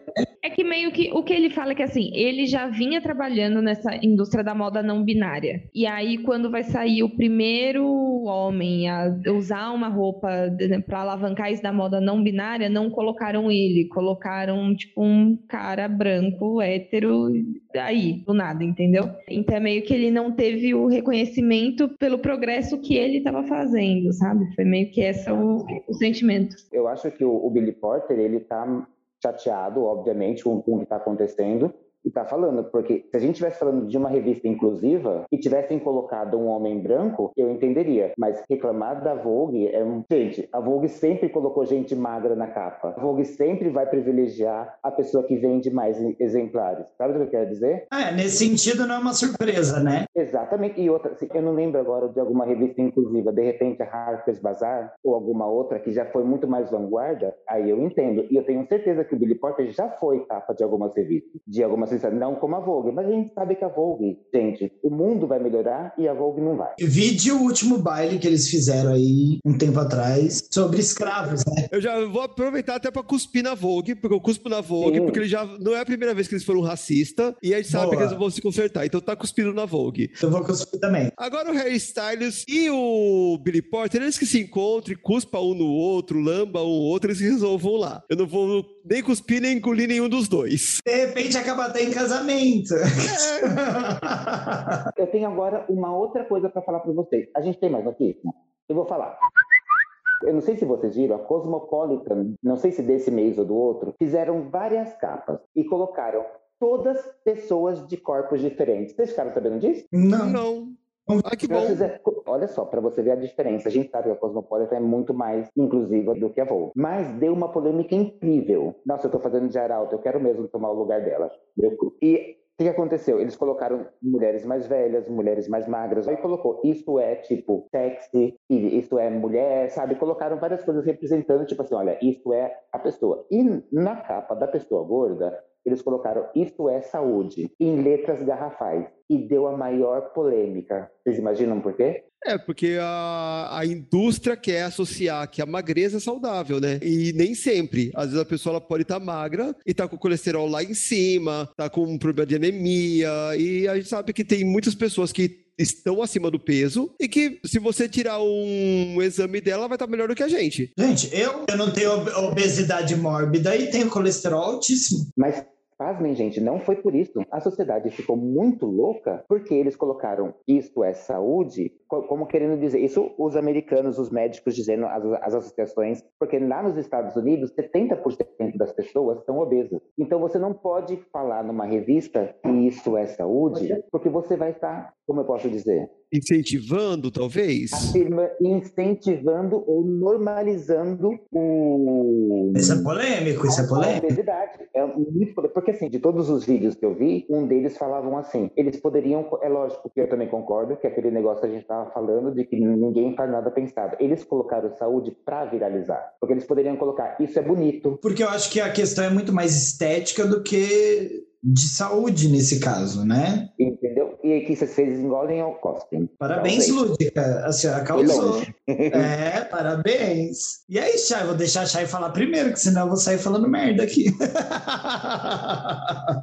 Sabe aquele caso que eu fiz algum tempo atrás que eu abri a boca e deixei a baba escorrer? É esse caso, porque assim, é, é louvável, o que ela fez é louvável de colocar essa diversidade nas capas. Mas como ela fez, pensando na polêmica, fazer isso para viralizar, eu não acho legal eu cuspiria nesse caso. Então eu vou abrir a boca e deixar a baba escorrer. Caia na cabeça de quem cair que estiver passando embaixo. Eu acho que mais do que só tentar a polêmica, o problema é talvez tudo que a gente faz, a gente tem que pensar no contexto. E aí, realmente, como você trouxe aqui para nós, se a gente for parar para pensar no contexto americano, eu não sei qual é a porcentagem exata, mas a gente já sabe que mais da metade da população americana é obesa, porque eles têm toda uma questão com alimentação, fast food, etc isso não é meio que uma novidade, né? Todo mundo está ligado nisso. Então, talvez quando você pensa no impacto social que isso pode trazer, quando você diz que isso é saúde, eu acho que é perigoso.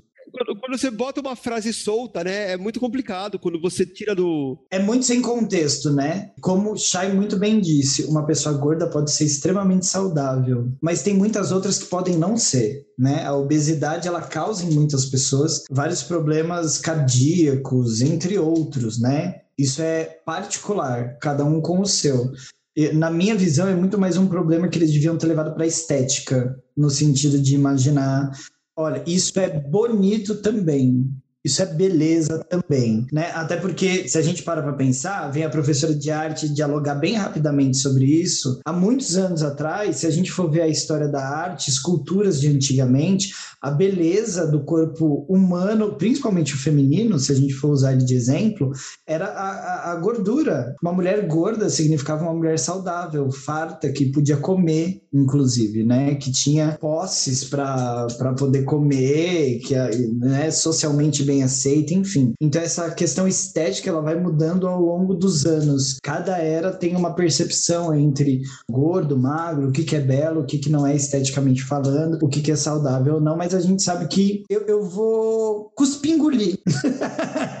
Eu vou cuspir engolir no sentido de que eu cuspo na revista porque a gente está falando da Cosmopolitan, a gente não está falando de alguém que começou ontem. A gente está falando de uma empresa que tem anos de mercado suficiente para entender perfeitamente que se ela faz isso é de propósito. Ela colocou saúde lá de propósito e ela sabe que ela podia ter tratado isso de uma outra forma. No sentido de que dentro do contexto americano, isso pode ser um problema. Ao mesmo tempo que eu vou engolir no sentido de que o corpo gordo existe, tá tudo bem, cada um com a sua estética e, inclusive, ele pode ser saudável, sim, muito mais do que o meu, que também não sou nenhum magrinho, mas, é, enfim, várias questões aí para a gente discutir, mas acho até que alguém que tenha mais propriedade possa falar melhor em nosso nome do que eu mesmo. Mas digo que eu vou cuspir engolir nesse sentido. Acho que a revista poderia ter tratado melhor, ao mesmo tempo que é louvável a gente valorizar o corpo gordo, porque o fato dele ser muito, entre aspas, diferente, não atribui a ele nenhuma característica especificamente negativa. Então, é isso.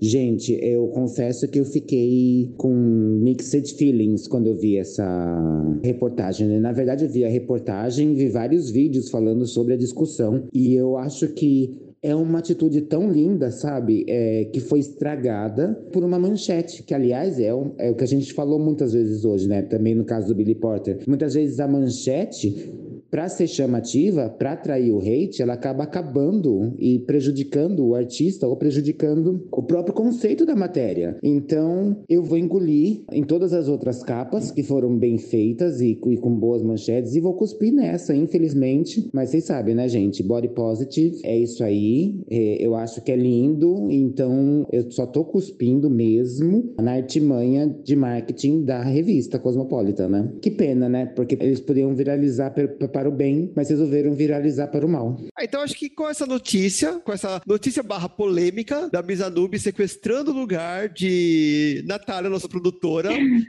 enfiando uma notícia assim, tacando na nossa cara, a gente encerra esse quadro e acho que é a hora das nossas dicas de drag. Bo- Bora pra dica de drag, gente.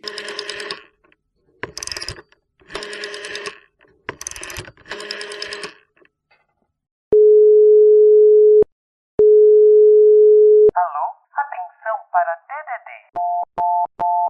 Dicas de drag. Brasil, estamos agora então no quadro Dicas de Drag, no qual nós daremos dicas que podem ter ou não relação com o episódio de hoje. E claro, sigam nossas dicas, por quê? Porque a gente está mandando, vai fazer teu jobs, gato. Mas vamos começar com Dona Misa Nubes, porque as hospitalizadas têm preferência. Fala para nós, Misa Nubes.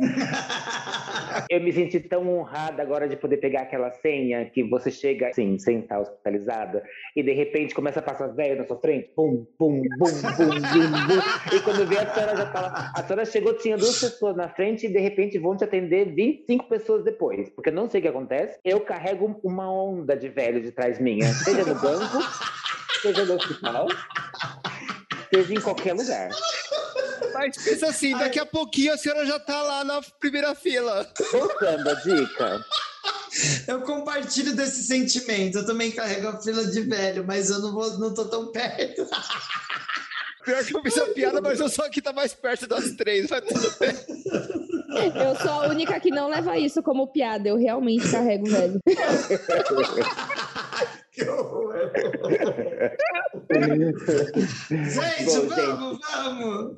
A minha dica é um youtuber que ele chama Dr. Mike. Ele tem milhões, assim, em todas as redes sociais dele. Ele é muito conhecido nos Estados Unidos. E ele faz, além de dar explicações super é, didáticas, ele é americano, lógico, então tá em inglês, mas você coloca a legendinha em, em português, que é tudo de bom. E ele, ele explica todas as coisas que eles explicam, assim, sobre diabetes, sobre Covid, etc e tal. Eu aprendi muito no Covid no comecinho. Era muito legal que ele sempre falava assim, olha, ao dia de hoje estamos assim, porque a gente, lembra, a gente nunca sabia o que estava acontecendo, então cada dia mudava, né, os parâmetros de Covid. E além de ser um gato, tipo, um gato incrível, o cara é muito gostoso ele faz muito de pegar os seriados médicos e contar o que, que é certo, o que, que tá errado, o que, tá certo, o que tá errado. Ele pega Doctor House, Good Doctor. Inclusive, ele falou que um dos mais realistas é o Good Doctor em questões de procedimentos médicos. Essa é a minha dica. Arrasou! Mas qual é a dica que temos de Shy Morningwood?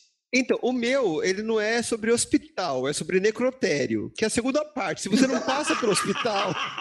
É a continuação. Que é a fase 2. É a fase 2.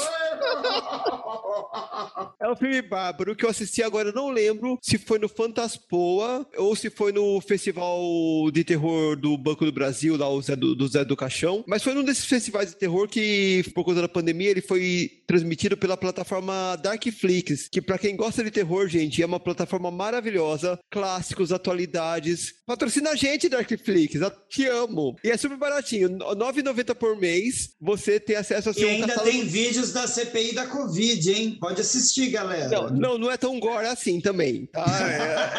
É- Eles mantêm uma certa tem classe. limite. Tem limite. Mas essa plataforma é legal porque assim, ela tem convênio com esses festivais, então filmes que você só teria oportunidade de assistir nos festivais, você consegue assistir nessas plataformas por tempo limitado. E esse filme muito bom, chamado Morto Não Fala, com um elenco extraordinário, tem o Daniel de Oliveira e o Marco Rica como personagens principais. E a história é de um, um cara que trabalha no necrotério e assim, ele consegue ouvir os defuntos falando com ele. Só que nisso que os defuntos contam por que, que eles foram para lá e tal, um defunto leva uma história que mexe particularmente com a vida dele e com o casamento dele, com as amizades dele, e é muito interessante. Infelizmente não tá em streaming, você consegue alugando, né, pagando a parte pela Google Play, Apple TV ou pelo YouTube. No YouTube tá mais barato, fica a dica. Ou tem aquelas formas que a gente consegue por aí. E a senhora, dona Lúdica, qual é a dica da senhora? Meninas, no meio da dica da Shai, eu lembrei de uma outra coisa, então eu acabei tendo duas agora. A primeira dica, que tem a ver com a da Shai, é a série Pushing Daisies. Não sei se vocês já ouviram falar. Maravilhosa! Então, eu não consegui achar aqui se ela está em algum streaming. Nossa, porque Mas eu eu- assistiria de novo tranquilo. Pushing Daisies e Eu aquele já A Sete. Palmos. Perfeitas, né? Mas o Pushing Daisies é a história de um confeiteiro que ele toca nas pessoas, assim como na história brasileira, e aí ele volta os mortos à vida por um minuto. Ela é definida como um conto de fadas de, de morte, coisas assim. Enfim, é uma série maravilhosa, que ao mesmo tempo que fala sobre morte, é uma série de comédia. Tem cenas, assim, bizarramente maravilhosas.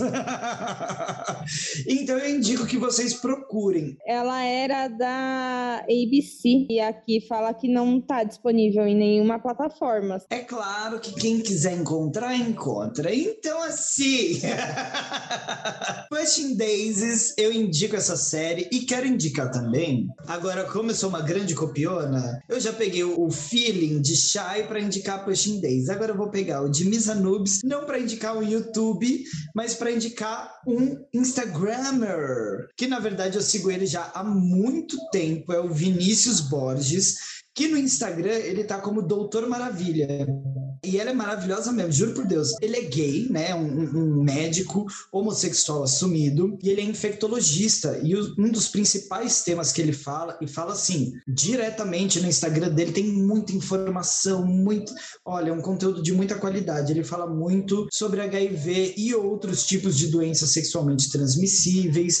Ele explica perfeitamente como que você usa o PEP ou a PrEP, né, que é a profilaxia pós-exposição ou pré-exposição, né? Enfim, vale a pena vocês pesquisarem mais, adicionarem ele no, no Instagram. Eu sigo ele já há bastante tempo. O conteúdo dele é divertido, informativo e extremamente importante. E é uma pessoa da comunidade que está fazendo seu trabalho, ele já tem mais de 110 mil seguidores. Vai lá que vocês não vão se arrepender. Eu quero aproveitar essa oportunidade para dizer uma coisa. É difícil, mas eu, eu já estava para dizer isso em outra parte do episódio e agora esse momento eu achei melhor. Eu me sinto muito inseguro em ter consultas médicas com médicos ou médicas que não sejam homossexuais. Ao mesmo tempo que você já tem problemas em ter consultas com médicos de qualquer forma, no meu caso, vocês ouviram hoje, eu não tive experiências muito boas, eu sinto com medo. Um dos meus maiores medos recentes, né, era de ter pego a Covid e parar num hospital e se alguém tiver que escolher, falar assim: não, viado não, viado não vai sobreviver, não. E você ficar na mão de alguém que, que por um, né? O pior é que assim, aos 10 anos atrás a gente não imaginaria isso, mas hoje isso é totalmente plausível. Eu morro de medo, morro. Então, uma coisa que eu tenho buscado pesquisar é, inclusive, me consultar quando possível. É difícil essa informação estar tá disponível, mas quando está, de alguma forma, redes sociais, etc., eu busco me consultar com médicos LGBTQIA, porque eu sei que, entre outras coisas, eles vão acolher a mim muito mais e melhor do que outros que não fazem o mesmo. E também eu sinto menos medo de eles, ao invés de me ajudarem, tentarem me prejudicar, porque eh, a gente está num, num estado de social em que esse medo é esse medo em mim é muito real. Pensa, eu fui numa médica, ela mandou rezar. Então, tipo, pensa se eu um dia tivesse internado sem consciência na mão dessa mulher. Na verdade, não é nenhuma dica, é um comentário. Não é que a gente deveria ter que procurar esse tipo de pessoas, mas vivendo a situação que nós estamos, se você puder, faça a mesma coisa. E se não puder, esteja atento, porque no mesmo lugar onde você está procurando cura, também tem gente tentando não promover essa cura para nós. Fique sempre ligado. E com essa bonita e espirituosa frase da Lúdica, eu acho que agora eu posso contar a minha verdade, né, gente? Por que, que eu tô internada? Posso contar? Posso Pode contar. contar. Assim que a senhora Pode. der o seu arroba. Qual o seu arroba, Miss Anubis? O meu arroba é arroba Anubis Drag. No vocês não sabem ainda, gente? Instagram, tem, o, o, As, Instagram, ela tem é, o Instagram pra postar foto e o Twitter pra ver putaria. Não aprendeu ainda? Olha, até a Chay já sabe, até a Chay já sabe. Pior que no Twitter eu, eu só uso pra ver Drag Race. Eu, eu, prometo para vocês, eu prometo para vocês que eu vou tirar todos os atores pornôs que tem, os meninos online, os irmãos dotados do meu perfil da Nubis Drag Não precisa, fia, ó, fica a dica. O Twitter tem um negócio que se chama lista. Você põe os uh. pornô tudo na lista. E daí você não precisa seguir e ter ele na sua timeline. Mentira. Você deixa na lista, daí você entra na lista, você vê a putaria, mas sua timeline pra quem entrar lá tá limpinha. Ah, eu preciso de dicas! Não que eu faça ah. isso, tá? eu tirei até minha foto de perfil, que era pra ninguém saber que era eu. eu vou fazer, vou fazer isso agora mesmo, gente. E é isso, a Drag no Instagram e no Twitter. E a senhora Shy Morningwood? Arroba Shy Underline Morningwood no Twitter, sem seguir pornô, e, na, e no Instagram, onde você pode ver uma foto ou outra minha de vez em quando. Sem seguir pornô publicamente. É, publicamente. é isso aí. E a senhora Natália, a produtora, tem arroba para compartilhar com a gente hoje? O meu arroba é arroba Natália Tamires. Natália com TH, Tamires sem Natália frescura. Com, Natália com TH H, Tamires, aí tem do jeito que você testa. Vai escrevendo de várias formas aí até se achar. Você que é de Osasco pode completamente. Enfim, vamos lá. Agora tem o meu arroba, que é arroba show da Lúdica. Lúdica se escreve com Y-K-A-H no final. Sim, KH. Não faça essa piada. A vida já fez. E meninas, eu tenho uma novidade. Antigamente eu tinha dois perfis no Instagram. O outro, quem quiser, encontra. Mas o show da Lúdica é que importa. E agora eu tenho com o mesmo arroba, arroba show da Lúdica, um perfil no TikTok. Onde eu tô tentando conseguir 500 seguidores para fazer lives de sexo ao vivo. Então, por favor, as senhoras podem ir lá me seguir, que vem, hein? Que vem! Já, já tem a senhora lançando a axé sem cueca no shortinho de, de Ainda não, mas eu prometo que assim que eu conseguir 500 seguidores para fazer live, meu primeiro vídeo vai ser a boqueteira do 190. E vai ter toda uma convidada, eu tenho convidadas que elas vão lá mostrar seus dotes e ainda tem uma exclusiva com o cuzão de Misfit, que não tá aqui hoje, mas é importante a gente. é, o, o cuzão dela é onipresente, né? É onipresente. É onipresente. Em qualquer lugar ele está lá. E claro, Brasil, se você perdeu todos esses arrobas, ainda tem um arroba principal que é o do pstq.oficial. Sim, pode save the queens, pstq.oficial. Lá você encontra todos os nossos arrobas, mais informações sobre o podcast. Não deixe de nos seguir lá no pstq.oficial no Instagram, porque assim você vai saber toda vez que um episódio novo for lançado e fora que toda vez que a gente fizer perguntas, consultas, você pode participar, deixar os seus casos para o Rola Correia e claro, dar sua opinião sobre cada episódio. Dito isso, vamos acabar, mas antes de acabar, fala Miss Anubis, qual é o seu caso? Então, gente, como eu estava falando antes de me interromper nesse episódio para dar uma de João Kleber, há uns anos atrás, há um ano atrás mais ou menos, eu comecei a ter uns sintomas meio estranhos assim comigo. Aí eu fui em vários médicos. Em maio, aproximadamente, eu tive que pagar uma consulta caríssima no doctor do Dr. Rei, ops, quer dizer, no doutor particular, e para poder fazer todas as investigações que estavam acontecendo, que ninguém encontrava. Eu fiz vários exames, tomografias, em ultrassons e sangue, tiraram sangue até encher litros e litros e litros. Então eu comecei a ver umas coisinhas. Natália, Miss Anubis, Shai Morningwood e Lúdica desconectando completamente. Vai contando a história, mulher, conta. Você começou a ver o que, Brasil? Ah, Gente, eu acho que ela começou a ver unicórnios ou pirocas voadoras. Gente, vocês estão me escutando? A gente tá ouvindo, pode falar, mas fala alto que tá tocando a música. É o Gente, a música tá ai, tocando. Tá, tá alta, eu não tô ouvindo direito.